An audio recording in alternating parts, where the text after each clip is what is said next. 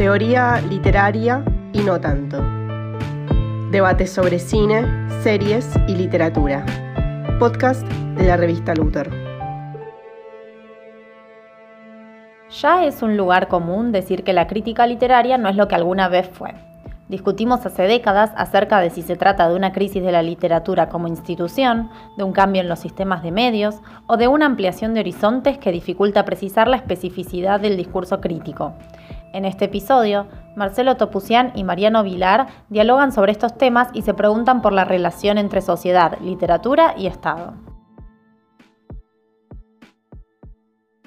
tanto en, este podcast como en varios números de la revista Luthor, sobre todo, por ejemplo, en, los últimos dos, donde hay artículos de Carla Chinsky y un par míos también, eh, sobre el tema de la... Venimos reflexionando sobre el tema de la, crítica, eh, pensando un poco en la situación de la crítica literaria en el presente y, más en general sobre eh, las funciones de la crítica, ¿no? Tanto pensando en, como digo, en el presente inmediato como en su historia más o menos reciente y qué venimos a hacer en la medida que nos proponemos como críticos, como críticos literarios o críticos de, ficción en general. Sí, es habitual que el, problema, los problemas vinculados con la crítica nos los planteemos a partir de la aparición de nuevos objetos de interés para la crítica. En ese sentido, uno podría pensar que, que Luthor es un buen ejemplo ¿no? de la incorporación de nuevos objetos de estudio, nuevos objetos de investigación eh, eh, para la crítica por fuera del discurso literario más tradicionalmente definido, o en todo caso buscando la literatura en otros formatos, otros medios, otros soportes, etc. Pero nos preguntamos menos eh, cómo cambia nuestro rol, nuestra inserción este, académica este, y social también como críticos y como investigadores, eh, que en realidad estamos eh, pensando nuestro trabajo fundamentalmente en relación con un discurso, insisto, el de la literatura, que ha sufrido cambios importantes en su estatuto eh, a lo largo del, tiempo y de la historia en que ha estado ligado pues, concretamente al discurso de la crítica literaria, ¿no? que es una, una historia relativamente reciente, podríamos pensar, que no tiene más de de 200 años, en realidad, en que se conforma ese sistema literatura crítica tal como lo conocemos hoy. Sí, no, no, yo que trabajo también temas de literatura del Renacimiento, donde uno ahí la literatura era un grupo de amigos que se mandaban cartas, o sea, el sentido de la crítica literaria que uno más o menos eh, asume tiene que ver, diría, siglo XIX en principio, aunque tampoco soy especialista en, estos temas, em, y, con, una especie de, rol de, mediación, como se suele decir, eh, en base a eh, justamente ¿no? esta idea de que la literatura construyó en algún momento eh, una especie de orden simbólico de, mucha importancia para, pensar la sociedad y que eso no era solo percibido desde la academia, sino que también a un nivel mediático o, bueno, de, un cierto gran público, no sé, me, cuesta ahí precisar exactamente de dónde venía esa percepción, pero que es una percepción que, hoy asumimos como verdadera, ¿no? ese, rol de la literatura en la formación de una cierta idea de sociedad. Si le creemos a Benedict Anderson y a su libro Comunidades Imaginadas sobre el surgimiento del nacionalismo, eh, en realidad tenemos que pensar que ese rol para la literatura eh, se, dio fundamentalmente cuando ella resultó implicada en los procesos históricos de nacionalización de las poblaciones en los territorios que empezaron a ser definidos como territorios nacionales, enmarcados por fronteras fijas.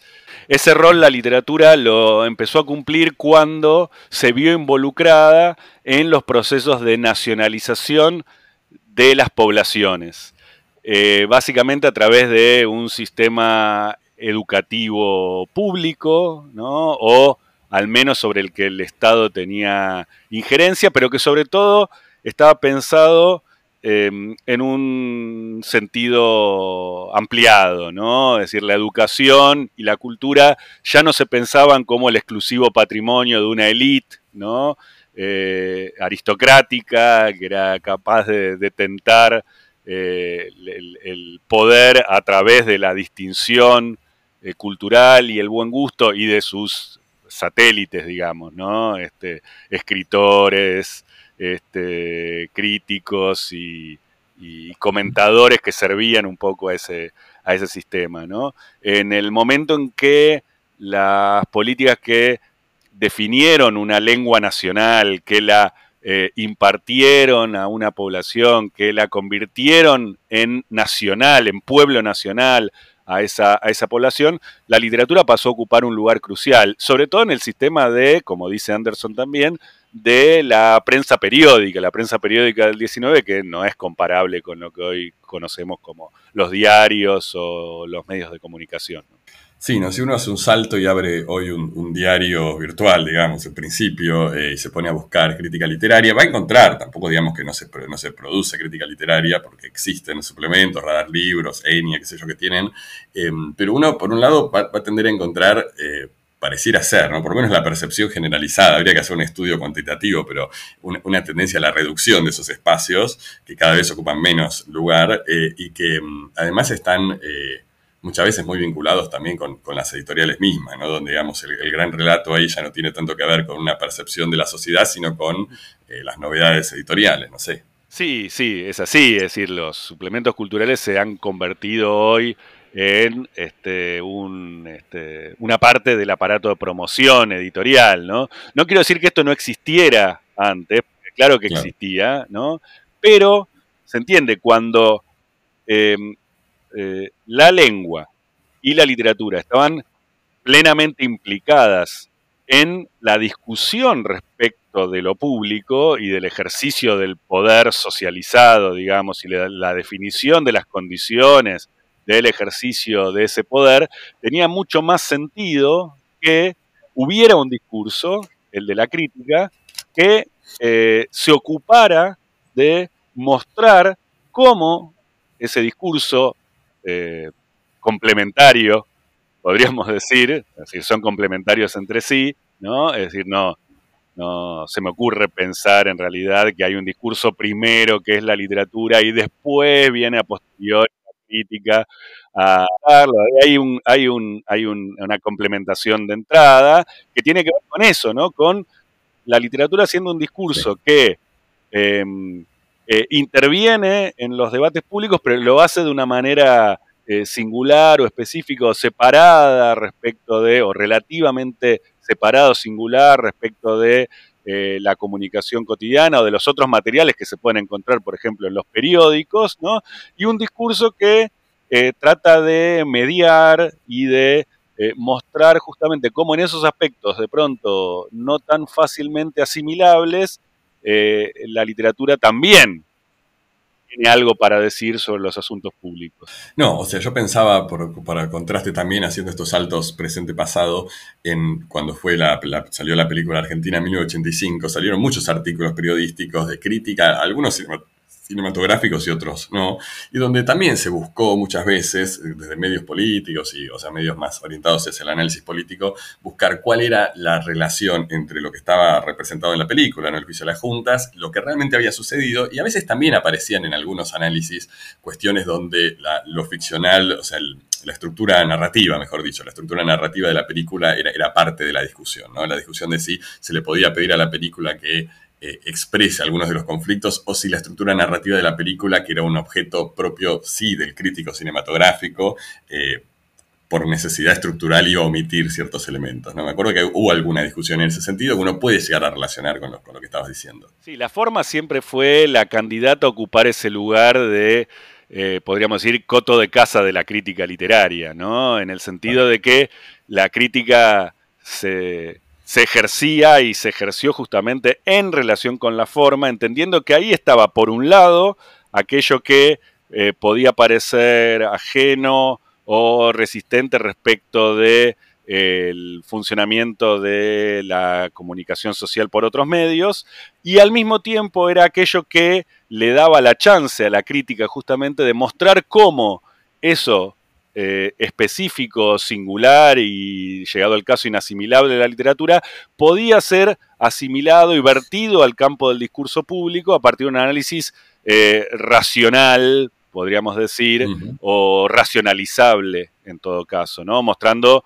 la regularidad de la aparición de ciertos recursos, conceptualizando lo que de otro modo parecía este, eh, de entrada no conceptual, ¿no?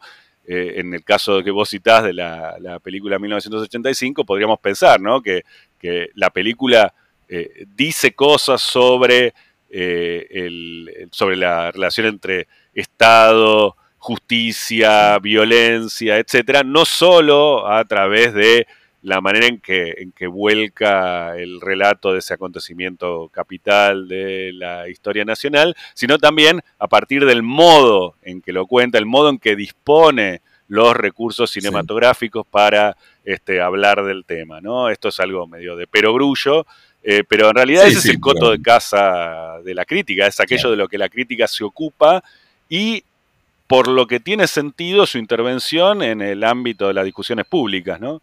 Bueno, un poco entonces también la pregunta que surge es, si los críticos, las críticas, estamos ahí eh, como cazadores en la búsqueda de la, la forma.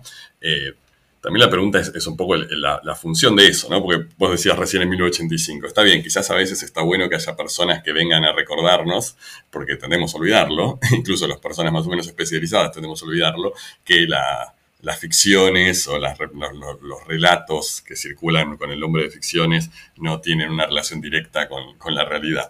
Pero también aparece entonces, eh, esa, es la, esa, es la, necesidad de la crítica, o sea, tiene una, su función social tiene que ver entonces con poder eh, de alguna forma eh, marcar esa distancia entre lo que se representa y la forma en lo que es representado o, la relevancia de, la forma de la representación. Más que me parece la, cuestión de la relación con la realidad y que en, la relación temática con la realidad y en este caso, en el caso de la película, con la realidad histórica, ¿no? que es en general como solemos este, enfrentar estas, estas cuestiones, ¿no? decir, bueno, hay también una intencionalidad estética que se da al margen, pero para mí este, está mal planteada ahí la, cuestión, porque en realidad lo que el, el crítico hace cuando se sirve de la forma para, introducir o reintroducir eh, los discursos artísticos, el discurso literario en el ámbito de las discusiones públicas, lo que está haciendo en realidad es eh, intervenir, podríamos pensar, entre la, en, la diferenciación o en la discusión respecto de la diferencia entre lo público y lo privado. ¿no? Es decir, podríamos decir, hay aspectos obvios en los que la literatura interviene en discusiones de carácter público, ¿no? que son más visibles tal vez en novelas que se definen como explícitamente políticas o eh, vinculadas claramente con una, una, discusión pública en un momento determinado de la historia. Pero después, por otro lado, están las cuestiones en las que la literatura está ligada con otros mundos que no solemos, no solemos pensar como directa o inmediatamente públicos, que son el ámbito de, típicamente, pensemos para la novela del siglo XIX, el ámbito de la intimidad, del hogar, de la familia, de las relaciones sentimentales, amorosas, etcétera, ¿no? Es decir, hay todo un mundo, ¿no? Que, por supuesto, el siglo XIX nos acostumbró a pensar a partir de la eh, diferenciación entre público y privado, que eh, en, la literatura ocupa un lugar central. ¿no? Por supuesto, cuando digo privado, acá no me refiero solo a esos mundos íntimos, sino a lo que podríamos llamar, eh, eh, extrapolando un poquito, el mundo íntimo del escritor, del creador, etcétera, ¿no? Que la crítica nos acostumbró a darnos cuenta de que se manifiesta no solo en sus declaraciones explícitas, sino en lo que es parte de la elaboración artística, artesanal, formal de la obra, ¿no? No, esto, esto último un poco también es lo que aparece muy en discusión en el libro de Hernán Banoli sobre la literatura en el área de algoritmos, donde según él y con algunos argumentos bastante sólidos, esto se habría perdido y de nuevo estamos esperando del autor una una, digamos, el autor nos está vendiendo su personalidad y sus declaraciones sí explícitas en medios como eh, aquel plus de la literatura que sería lo que, lo que la crítica viene a rescatar, ¿no? O sea, básicamente hacerle entrevistas a Mariana Enríquez en vez de tratar de analizar un poco las novelas que escribe, por ejemplo. Sí, es obvio que, pero eso no tiene que ver, ahí, es donde nos damos cuenta que en realidad eh, la, literatura, las estrategias de promoción editorial eh, van por detrás de cambios que se producen primero en otros ámbitos de la sociedad, en este caso, eh, básicamente la, conversión en celebridad de cualquier figura pública. ¿No?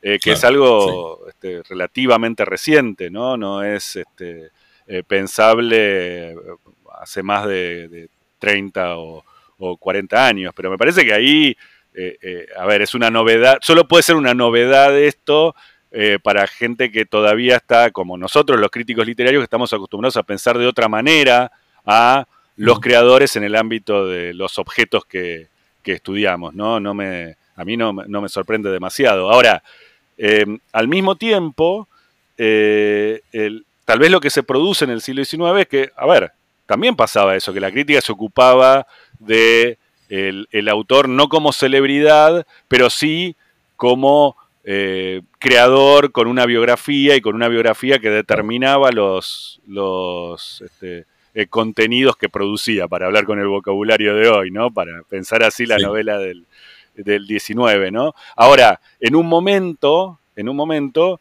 eh, evidentemente la biografía, las charlas, las conversaciones, los mitos ligados con la figura de escritor no fueron suficientes para pensar la manera en que alternativamente respecto de las declaraciones explícitas, la literatura podía intervenir en el ámbito de lo social. ¿no? Es decir, la literatura empezó a producir eh, ruidos, ¿no? opacidades eh, frente a los discursos públicos eh, que en cierto modo la crítica venía a subsanar o a, a, volver públicos de, otra manera, digamos. Y el, por supuesto la clave, la, este, el recurso para poder hacer eso por parte de la crítica fue el recurso a la forma, ¿no? Y un, elemento justamente que en, en, los textos literarios, en el discurso literario, es eh, bueno, valga la redundancia, formal en el sentido de reproducible, conceptual y en última instancia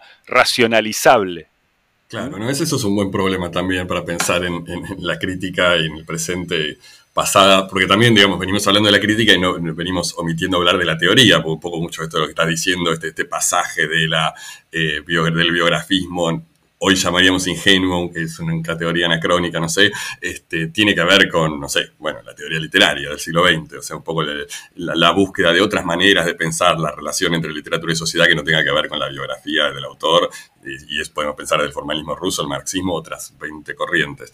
Em, Pero fíjate qué interesante que en la historia de la teoría literaria, en general, el, lugar común era señalar justamente cómo la teoría literaria reproducía en realidad eh, los, las creencias intrasistema de los actores eh, del sistema literario, se entiende, eh, vinculadas con la inmanencia, digamos, ¿no? Es decir, la teoría literaria como un avatar último de los esteticismos del siglo XIX, pensando que la literatura era un discurso cerrado sobre sí mismo, ¿no?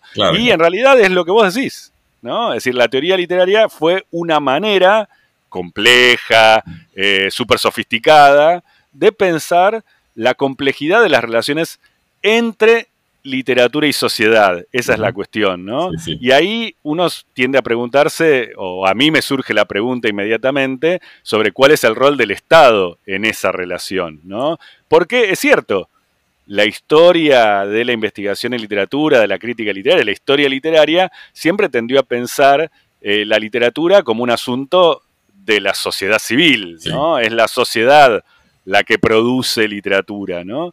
Eh, y a despreciar, y en general eh, a despreciar este, axiológicamente también, el rol que el Estado tuvo en la conformación histórica de una esfera literaria. Particularmente, como ya dijimos, ¿no? Eh, la literatura se constituyó como tal, como discurso con un sentido importante y con un valor significativo en el ámbito de los discursos públicos cuando se vio implicada precisamente en los eh, proyectos estatales de nacionalización de la población, ¿no? A través de los diferentes recursos del Estado, ¿no? Es en ese sentido que ahí hay como una especie de eh, confusión secular, ¿no? Respecto de, de dónde viene la literatura o cuál es el sentido de la literatura. El Estado ahí funciona como una especie de, presupuesto de ese rol que la literatura puede cumplir en las discusiones públicas. ¿Por qué? Porque lo que se está discutiendo justamente ahí es el estatuto de la nacional, de la nación, de lo propio, las distinciones entre lo propio y lo ajeno, todas cuestiones de las que la literatura se ocupó mucho ¿no? O centralmente, y que, por lo tanto, insisto, presuponen esas, esas discusiones de largo alcance político. Claro, no, porque hay, o sea, lo primero que uno, lo, primero que yo pienso cuando uno dice literatura y Estado es tipo políticas públicas del ámbito educativo, ¿no? Es como que yo pienso, ¿quién investiga literatura y Estado en el campo académico que más o menos conozco? Bueno, pienso en la gente didáctica, la gente que trabaja con políticas de eso, desarrollo de la lectura, de bibliotecas eventualmente, eh, que mm, y, me viene muy por ahí la cuestión. Es más difícil abstraer un poco eso y pensar un poco el rol del Estado en un sentido menos menos directo, menos, menos relacionado con, como digo, con políticas específicas, con agentes específicos en momentos particulares y pensarlo más en términos generales, ¿no? O sea, qué, qué relación eh, teórica se plantea entre literatura y Estado es bastante más difícil para mí de, asimilar. No, y el otro polo, sin duda, de, miedo y fobia de la crítica es la propaganda. Claro, Es decir, la literatura puesta al servicio ni siquiera de las políticas educativas, culturales o literarias del Estado, sino al servicio del Estado como tal, ¿no? Este, digo, el, realismo socialista, digamos, ¿no? La idea de el, Estado dictando eh, directamente el modo de ejercer la literatura que le conviene o le corresponde a la razón de Estado, justamente. ¿no? y es muy interesante también porque, digamos, cuando uno piensa en literatura y sociedad, lo primero que uno, no sé si de nuevo lo que uno piensa, lo que yo pienso, pero creo que es bastante generalizado, tiene que ver con esta idea de la literatura como resistencia, ¿no? que está muy, muy presente en, los últimos, no sé, no quiero decir una, cantidad de años, pero ciertamente en el presente está esta idea de la literatura que eh, hace fuerza desde los márgenes para algún tipo de transformación social o algo por el estilo, eh, cuando en cambio, como vos bien decías, si uno piensa en literatura estatal, piensa exactamente lo contrario, literatura que de alguna forma estaría instalando un status quo o algo así. Em, pero es muy interesante esta cuestión también, me parece, porque eh, también, o sea, el otro punto, y pensando en nosotros que somos graduados de letras, eh, donde aparece esa vinculación entre literatura y Estado es en la universidad, ¿no? O sea, hasta qué punto la, que es una discusión que todos los que estamos o hemos estado o estaremos vinculados con el CONICET y otros organismos de financiación tenemos muchas veces que plantearnos. O sea, ¿para qué el Estado está financiando la investigación literaria? Eh, pregunta un poco vieja y sobre la que se han ensayado muchas respuestas, pero que vuelve una y otra vez, ¿no? También cuando uno está tratando de pensar en, este, en esta relación entre crítica, Estado y literatura. Lo que hay que pensar primero, me parece, históricamente, es el, rol de la literatura como un indispensabilia del poder. La frase es de Itamar Ebensoar, ¿no? cuando piensa justamente el estatuto de las literaturas nacionales. ¿no? Y sobre todo el cambio que se da, fundamental, entre el 18 y el siglo XVIII y el XIX, entre una literatura detentada por una élite gobernante que no se reconoce como nacional, sino como distinguida por el buen gusto, se entiende, ¿no? Y que considera como eh, una tarea personal propia la protección de artistas, de escritores, como mecenas, ¿no? Eh, ¿Por qué? Porque la producción de esos artistas pasa a formar parte de su patrimonio, ¿no? De su patrimonio material, digamos, en la forma de cuadros, por ejemplo, este, que, adquieren estas, estas elites, o por supuesto el patrimonio simbólico, los, elementos ligados con la representación de la distinción, de la diferencia, en todo caso de la justificación del rol que cumplen estas, estas élites. Eh, en, el 19, por supuesto, la literatura pasa de golpe a ser de nadie y de todos, ¿no? Eh, hmm. De la sociedad, de la nación, podríamos pensar, ¿no? Eh, y es en ese sentido que el, Estado tiene que empezar a intervenir ahí. Por supuesto que hay antecedentes, ¿no? Uno podría pensar eh, en, la, Inquisición, el índice, el, de libros prohibidos y el rol que en realidad la Iglesia ahí tuvo eh, en relación con la difusión, la publicación de literatura. Ahora esos roles, claro, después los empezó a cumplir el, Estado y empezó justamente a prestarle atención al rol que la literatura podía tener en relación con cuestiones fundamentales a la hora de la definición del Estado, porque Estado y nación se dan de manera este, necesariamente conjugada y mutuamente implicada en el 19. Entonces, la discusión pública acerca de aquello que define o no define, o aquello contra lo que se define eh, la, idea de nación, seguramente forma parte o están o pone en juego los intereses del Estado, ¿no? Y ahí se da el sentido de la intervención. Eso me parece una, gran sintagma, ¿no? Los intereses del Estado, porque es, una cuestión que, insisto, o sea, en el ámbito de la investigación, y ahora incluso pensando específicamente en la investigación, que es un área de discusión, cuando aparecen estas eh, áreas de relevancia estratégica de CONICET y uno dice, ay, no, nunca sale nada sobre la representación de la mujer en la literatura del siglo XVI, este, y, uno se pregunta también eh, cómo se justificaría semejantes eh, estrategias. Y también, ¿no? pensando en una frase que suele decir Martín Cohen eh, y que me, viene al caso para pensar algunas cuestiones acá, que, es esta idea de que la carrera de letras, estoy hablando, ¿no? nos eh, recibe estudiantes que quieren ser escritores, luego nos forma como críticos y luego, y finalmente, un buen porcentaje de nosotros trabajamos de, de docentes. Em, uno podría pensar en esas tres roles, ¿no? Eh, ¿Dónde está el del funcionario estatal? Porque también hay una cuestión ahí, me parece, de, eh, de, reconocer, ¿no? Sobre todo aquellos cuyo sueldo, como en mi caso, dependen 97% del Estado, em, cómo funciona, o sea, en la medida que somos algo así como difusores estatales de, la literatura, ¿qué, ¿qué, rol cumplimos como críticos académicos en el sistema universitario nacional eh, público? Bueno, ahí eh, eh, primero hay que tener en cuenta esto, digamos, la peligrosidad de la literatura para el Estado, la necesidad de asimilación de la literatura a través de su implicación en un sistema educativo, la, por supuesto, el, desarrollo importantísimo de aparatos de censura.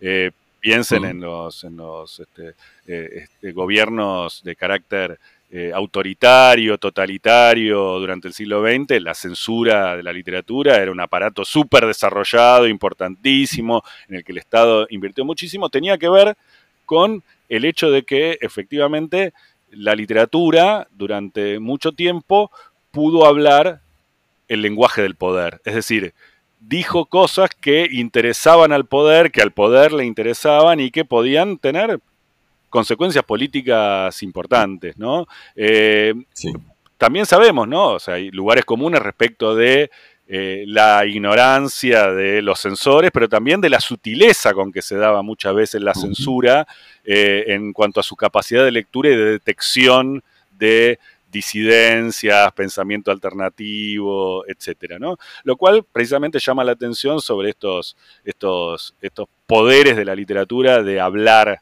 un poco la lengua del poder, la lengua del Estado. ¿no? Hoy estamos, creo, creo que esta es la situación que en realidad deploraba Banoli en la cita que vos mencionaste antes, ¿no?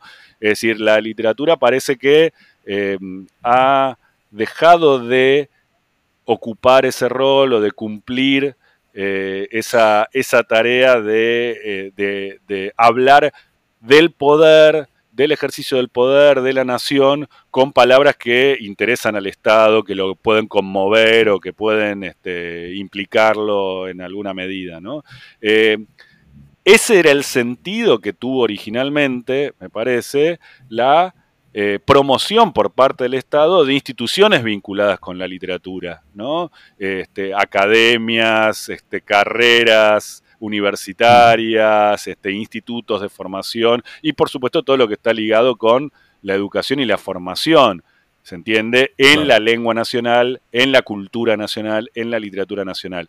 Ese es el proceso, podríamos decir, de nacionalización de las poblaciones del que estábamos hablando. Hoy estamos en un escenario completamente distinto y ese es el que fuerza justamente la interrogación respecto de, eh, de cuál es el rol de eh, profesores, críticos, investigadores en todos los niveles como funcionarios del Estado. ¿no? No, no, tal cual. Y es, muy difícil eh, no caer en algunos reflejos. Por ejemplo, hablaban, hablando de funcionarios, o que temo citar a mal, vos que ya te acordás, de la famosa entrevista que está David Vinias y, Beatriz Arlo, era, ¿no? En eh, Siete Locos, ¿no? Es esa, tal cual.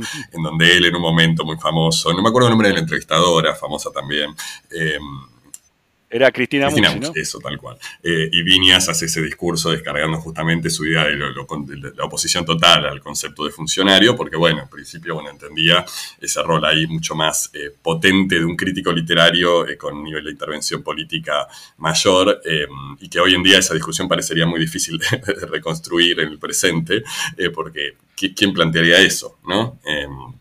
Y no porque no siga habiendo, hay vale decir también, o sea, en el ámbito de la literatura hay muchas personas que de una forma u otra terminan vinculadas con algún rol estatal. Parece perfecto que así sea, pero eh, esos vínculos entre, entre una cosa y otra están bastante eh, desarticulados. Por eso también digo, es bastante difícil pensar eh, cuáles podrían ser para un Estado del futuro líneas estratégicas de investigación literaria que vayan más allá de quizás algún tema medianamente vinculado con la educación, ¿no? alfabetización o cuestiones por el estilo, y no tanto con un tipo de literatura que el Estado esté interesado en fomentar.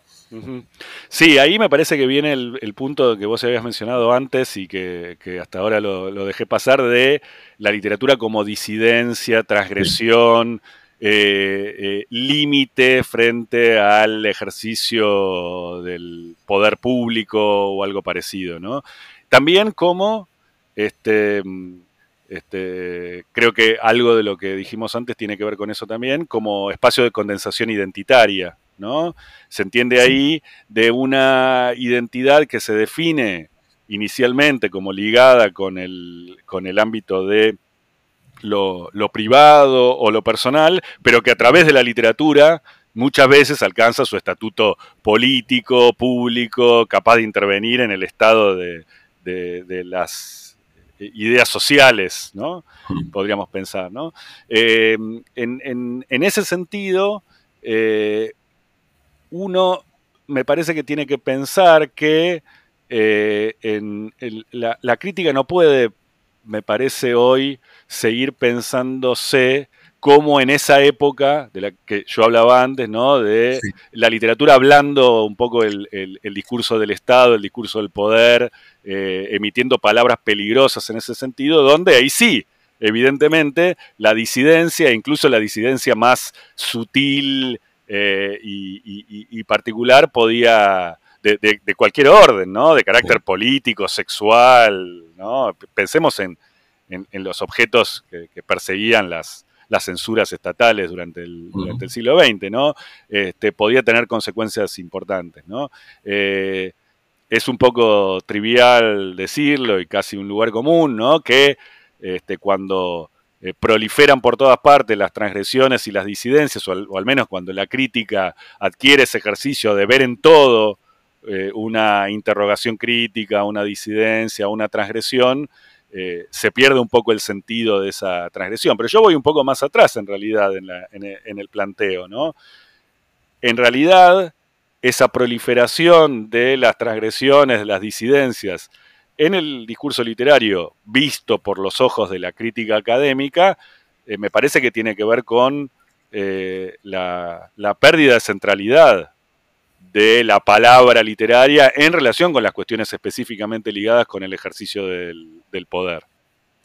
No, me quedé pensando también eh, un poco en, esto que, que, decís y mencionaste, que también escribiste en algún artículo al respecto sobre eh, el rol de la literatura en el Estado, pensando no solamente en, cuestiones más concretas, sino en, la idea de representación también, ¿no? en algo un poco más abstracto que tiene que ver con esa capacidad de la literatura para representar una sociedad y que en algún nivel estaría vinculado o podría ser vinculada con la capacidad representativa del Estado.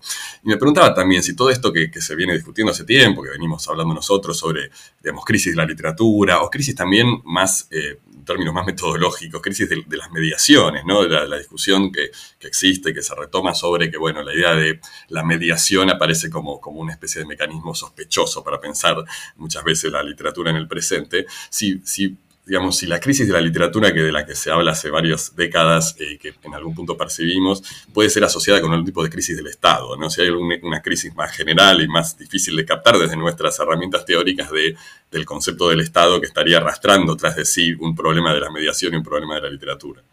Sin duda, y no voy a decir mucho más sobre eso, pero me parece que es algo que, que, fácil de percibir, digamos, ¿no? Y no tiene, por supuesto, esto que ver con declaraciones políticas superficiales respecto de esquemar el Banco Central o ese tipo de cosas. ¿no? pensando en eso, sí, pero eh, más allá. Sí, no, no, no, tiene que ver solo con eso, sino eh, puntualmente me parece que ese escenario que, describíamos hace un rato, sobre el que charlábamos hace un rato, en el que eh, el, el Estado interviene en el campo de la literatura en función de un proyecto de eh, de, conformación de la nación, o como querramos llamarlo, ¿no? Que por supuesto es un proyecto eh, recursivo, es decir, que debe reproducirse y resignificarse con cada generación que se introduce en el sistema educativo, ¿no? que tiene que volver a pensar esas, esas cosas. ¿no?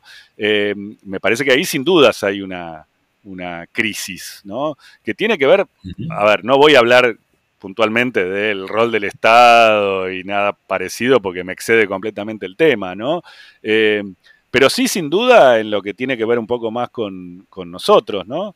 Eh, o con nuestro trabajo, o, nuestros gustos, o nuestros fanatismos, ¿no? Eh, a mí me sorprende bastante que las planificaciones educativas de carácter ministerial, digo, los dispositivos curriculares, los diseños curriculares, eh, dejen cada vez más libertad al docente a la hora de seleccionar los corpus que se dictan. En realidad no me sorprende, pero digo, me parece que es un signo interesante frente al viejo modelo de reproducción de un canon literario bien definido. ¿no?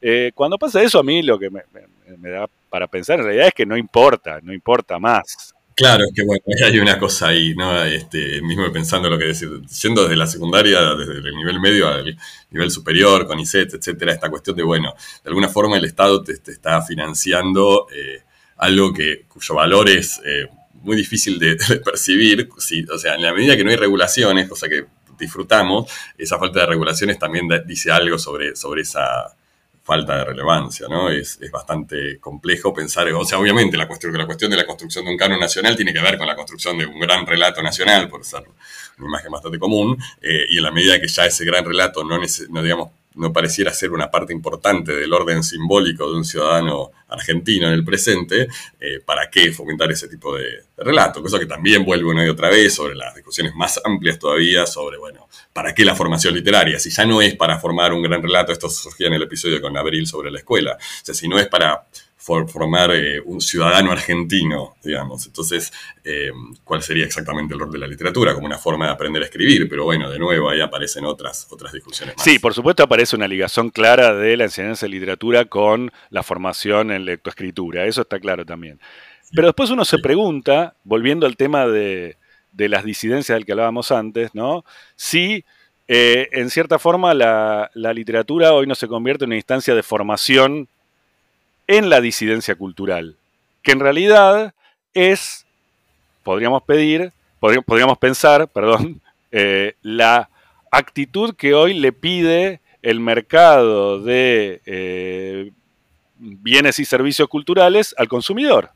Es decir, que el consumidor sea un disidente cultural capaz de gestionar sus consumos de manera abierta, libre, etcétera, que lo que implica básicamente es que tenga todas las plataformas de entretenimiento y series disponibles, que esté atento a todo lo que pueda aparecer en ese sentido y que tenga un gusto eh, formado este, en relación con eso, abierto, ecléctico, que por supuesto las plataformas se van a encargar de respetar precisamente por la manera en que eh, sirven para recomendar cosas en función de los consumos anteriores del, de ese, de ese espectador o de ese, de ese consumidor, ¿no? Es un poco, podríamos pensar, el, no estoy descubriendo la pólvora, digo, hay varios libros que ya han trabajado eh, sobre el, vamos a pensar, la, reconversión eh, eh, en relación con la sociedad de consumo de la contracultura, ¿no? Y de los consumos contraculturales, ¿no? Es un lugar común ya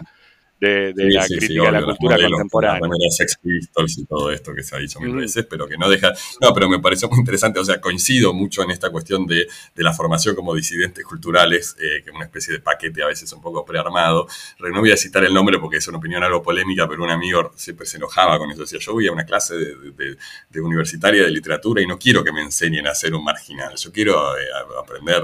Este, y, y, bueno, quizás un poquito de razón tenía, aunque exageraba, exageraba sin duda, eh, pero, pero que genera a veces ese, roce medio raro, ¿no? Es lo mismo que, bueno, lo mismo no, pero, o sea, esta, esta cuestión del discurso poshumanista desde profesores de humanidades, donde todo el tiempo parece que el, rol de la, de la, crítica académica, por lo menos, tuviera que ver con auto...